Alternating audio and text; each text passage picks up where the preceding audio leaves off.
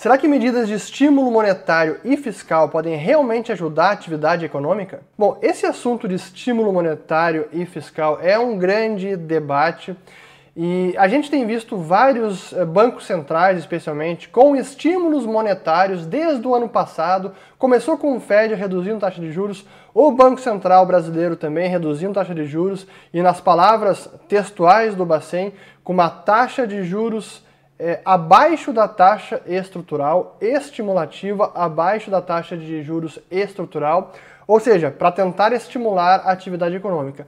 E agora, depois da pandemia, da brutal recessão que a gente está vivendo, o objetivo do Banco Central, de novo nas palavras textuais que está no último cupom, uma taxa de juros extraordinariamente estimulativa, ou seja, para estimular ainda mais. Agora vamos dar um passo atrás e entender se realmente há alguma possibilidade desses estímulos, especialmente monetários, afetarem a atividade econômica, retomarem a demanda agregada ou a, a, produção da economia. Hoje as pessoas, muitas pessoas não estão mais consumindo ou porque perderam o emprego, então não tem mais renda, não tem mais produção dela própria, o seu trabalho, portanto não tem renda, então consome menos ou bem menos do que antes. Aqueles que têm ainda alguma renda ou que já tinham uma poupança prévia, um capital guardado, conseguem ainda consumir, mas muito mais o básico e não consomem mais ou por medo da própria vida, não querem sair na rua, não querem é, encontrar outras pessoas por conta da doença, da transmissão, o risco de contágio, ou porque também há medidas de controle de restrição impostas pelos governos, impossibilitando ainda mais qualquer tipo de troca voluntária no mercado. Então isso deprime também a atividade econômica. Então o sujeito não vai é, sair às compras nesse cenário de incerteza. O, o, sujeito que tem a sua própria empresa, que é empreendedor, é, que está vendo seu faturamento cair, ele não vai acabar investindo mais nesse momento. Não é agora que ele vai ampliar a sua capacidade produtiva ou entrar numa outra região, contratar mais funcionários. Não será nesse momento. Então a incerteza sobre o futuro. Essa imprevisibilidade torna todo mundo, todo mundo muito mais arredio, com uma aversão ao risco muito maior. Isso faz com que as pessoas entesourem mais dinheiro, então a preferência por liquidez aumenta, a demanda por moeda aumenta porque não sabem direito como será o dia de amanhã. Então precisam consumir o básico.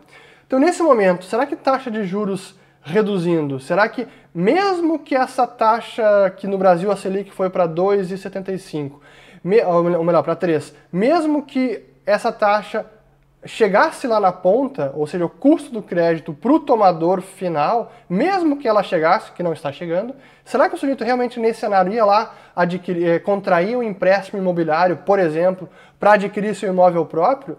Assim, nesse momento, não é isso que vai fazer a diferença. O cenário é outro e esse diagnóstico de que redução de juros pode estimular a atividade econômica, pode estimular a demanda agregada, é completamente descabido na minha visão.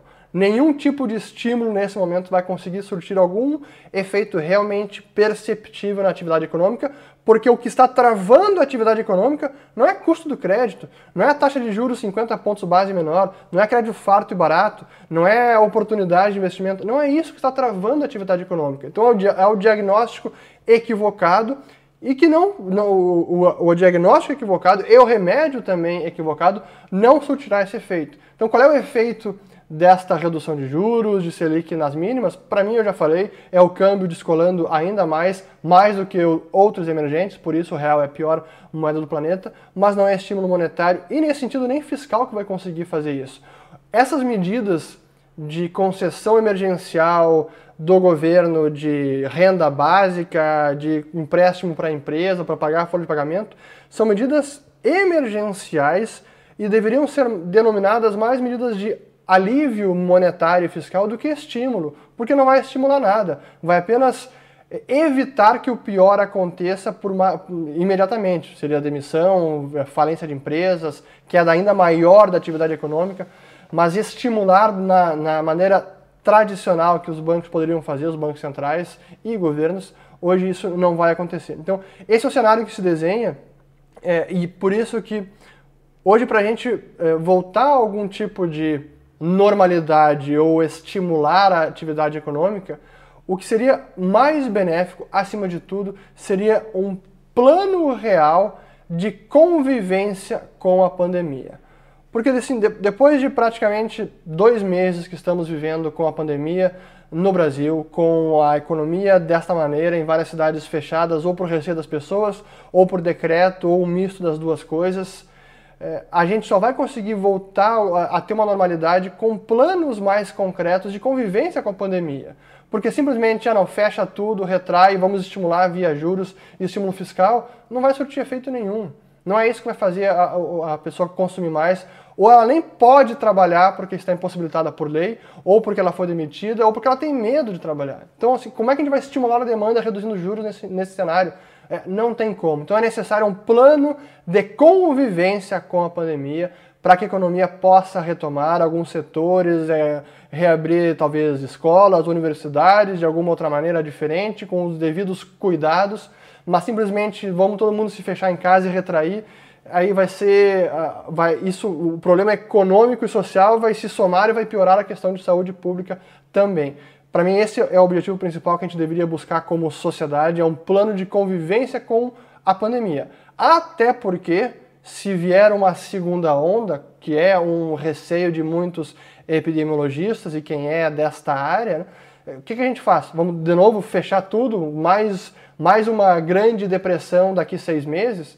É, é preciso uma preparação e uma inteligência para que a gente possa conviver com esta pandemia por mais tempo, porque talvez isso possa seguir por mais um ano, um ano e meio ou dois anos. Ainda não sabemos, há muita incerteza. Por isso, a necessidade de conviver de maneira inteligente nesta situação.